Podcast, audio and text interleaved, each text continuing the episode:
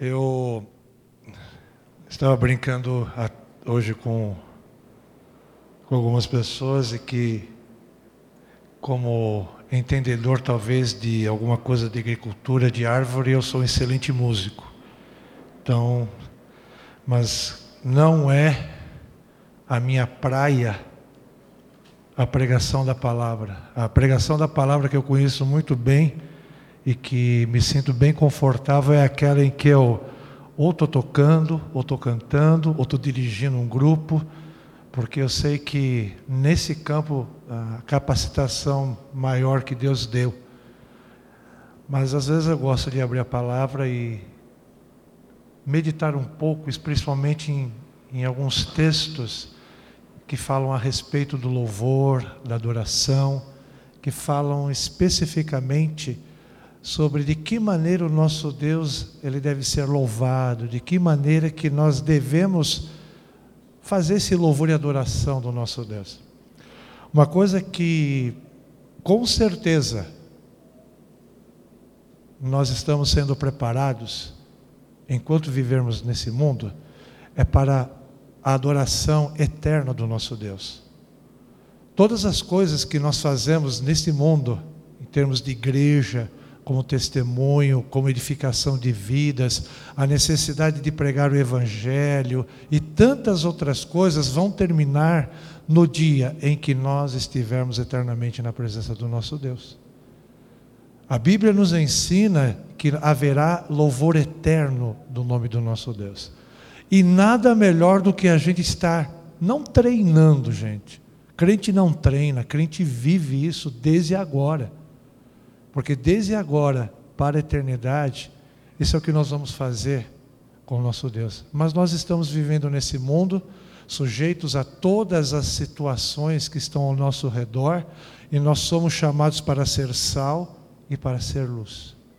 E principalmente se nós lermos vários textos no meio de uma geração pervertida. Não não tenha dúvida de que o que nós vivemos hoje e vemos hoje aí fora é o mesmo que talvez aconteceu lá com Sodoma e Gomorra e com outros lugares que nós lemos, principalmente quando o coração do homem está longe de Deus. Mas eu queria ler com vocês, aqueles que trouxeram as suas Bíblias, no Salmo 150, um salmo muito conhecido, salmista nos diz assim: Aleluia! Louvai a Deus no seu santuário, louvai-o no firmamento, obra do seu poder. Louvai-o pelos seus poderosos feitos, louvai-o consoante a sua muita grandeza. Louvai-o ao som da trombeta, louvai-o com saltério e com harpa. Louvai-o com adufes e danças, Louvai-o com instrumentos de cordas e com flautas. Louvai-o com símbolos sonoros, louvai-o com símbolos retumbantes. Todo ser que respira, louve ao Senhor. Aleluia. Vamos orar. Pai, quando nós estamos na tua presença, quando já temos aberto os nossos lábios para poder te louvar, te engrandecer, Queremos pedir agora que Teu Santo Espírito continue nos falando, nos fale através da Tua palavra, nos revele mais da Tua pessoa e faça com que cada um de nós, conforme diz a Tua palavra, sejamos verdadeiros adoradores, que o adorem em espírito e em verdade. Nos abençoe nesta hora, em nome de Jesus. Amém.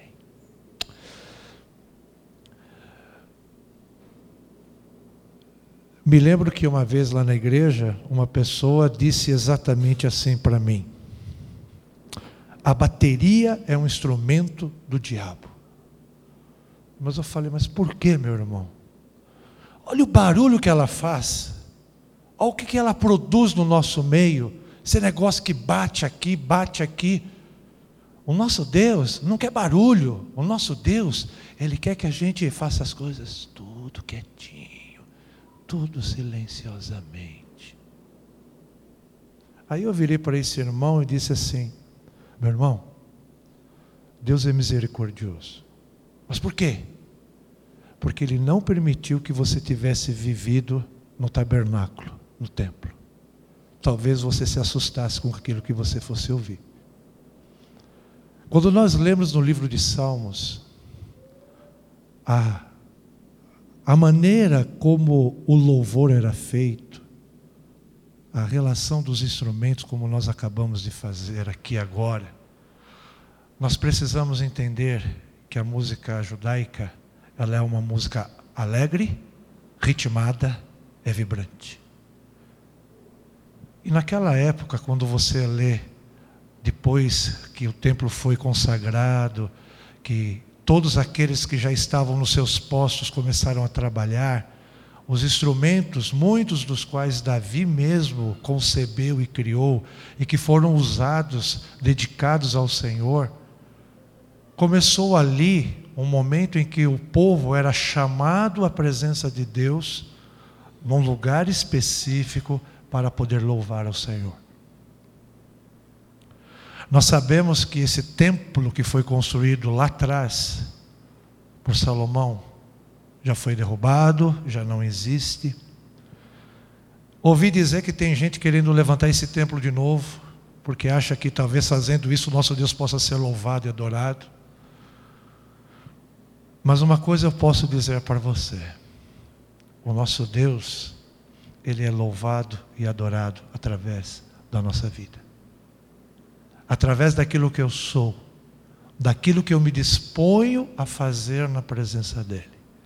E aí eu não preciso de instrumento musical.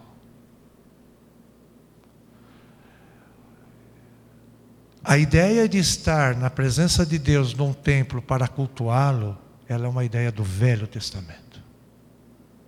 No Novo Testamento, nós somos chamados a estarmos reunidos em nome do Senhor Jesus, dois ou três ou quantos mais, para poder louvar e adorá-lo.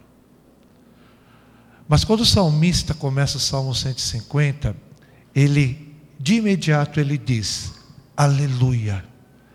Louvai a Deus no seu santuário está presente no seu coração, está presente no seu modo de entender o louvor e adoração de Deus, a necessidade de estar aonde Deus está. Hoje, Deus está presente em nós através do Espírito Santo. O véu foi rasgado quando Jesus morreu o acesso à presença de Deus se tornou livre para todo aquele que reconhece que é pecador e que foi lavado no sangue de Jesus. O salmista diz: Aleluia, louvai a Deus, louvai-o no firmamento, obra do seu poder. Eu estava admirado quando estava lá na torre, a 75 metros de altura, né? Então, quando você sobe de elevador, o cara conta toda a história, ainda pede um trocado, mas. quando você pode vislumbrar tudo isso que está ao redor, como você pode ver a mão de Deus quando Ele criou todas as coisas? Você fica admirado de ver o que Deus criou. Você se alegra em poder ver todas as coisas que Deus criou. Eu e minha esposa, quando nós Algumas vezes, quando a gente sobe até a Serra Gaúcha, ficamos impressionados com os tons de verde. Você tem, sem brincadeira, mais de 20, 30 tons de verde. É aquele verde mais escuro, aquele verde um pouco mais claro, uma mescla. E imaginar que foi o nosso Deus que criou todas essas coisas. Toda essa beleza que está à nossa disposição mas foi feito para que nós pudéssemos usufruir de uma maneira racional, de uma maneira coerente, de uma maneira onde nós nos dispomos a cuidar daquilo que o nosso Deus criou. O reconhecimento que foi o poder de Deus que criou todas as coisas. Isso é a declaração da palavra. Todas as coisas foram criadas por Deus. E eu tenho convicção e certeza de que todas as coisas que estão erradas são fruto do pecado do homem e da manifestação do inimigo das nossas almas. Porque quando Deus criou, criou perfeito.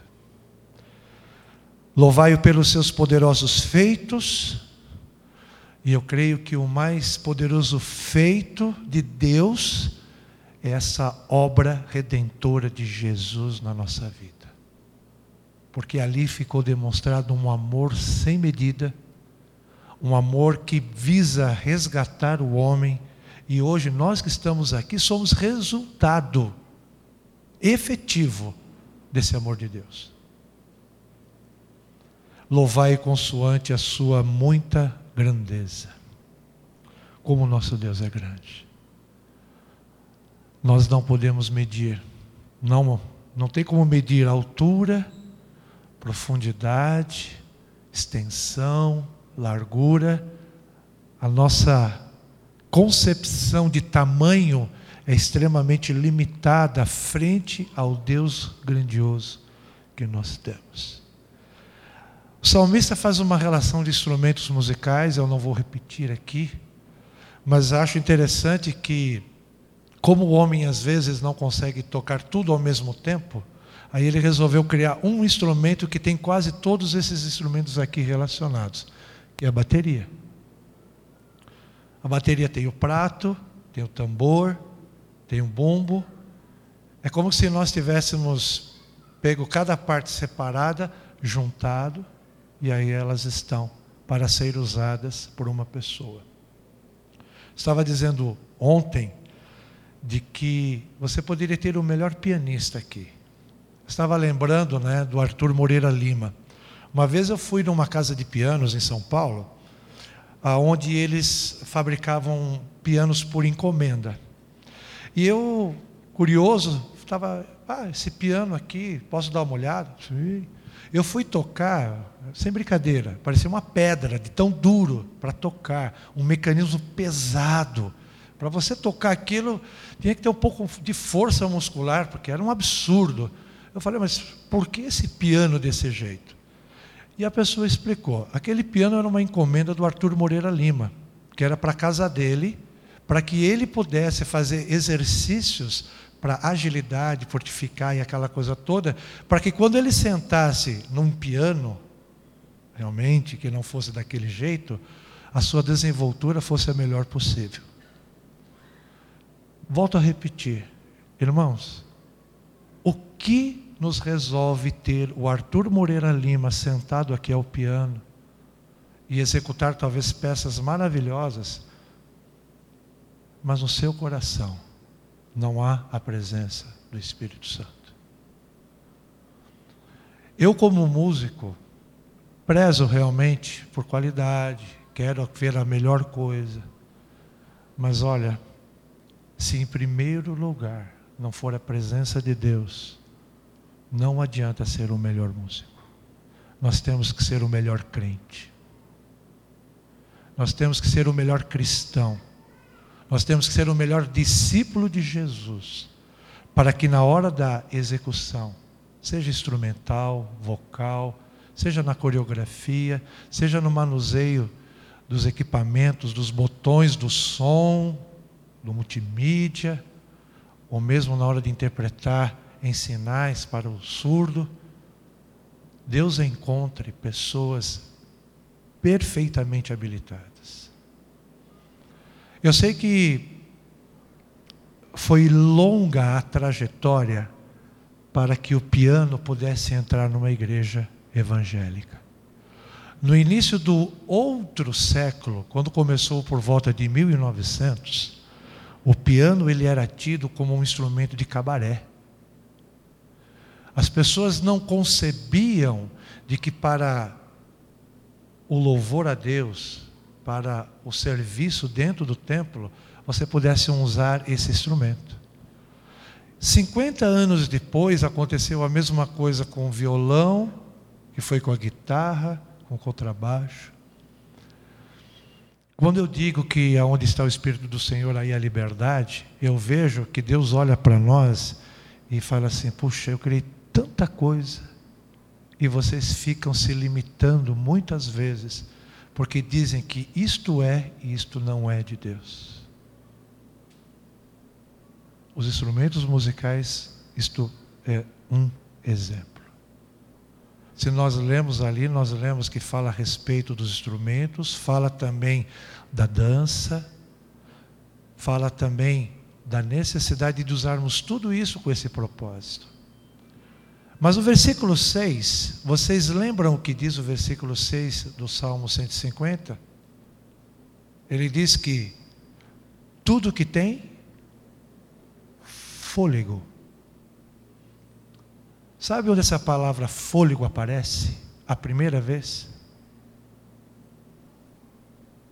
Quando Deus formou o homem e soprou nele o fôlego da vida.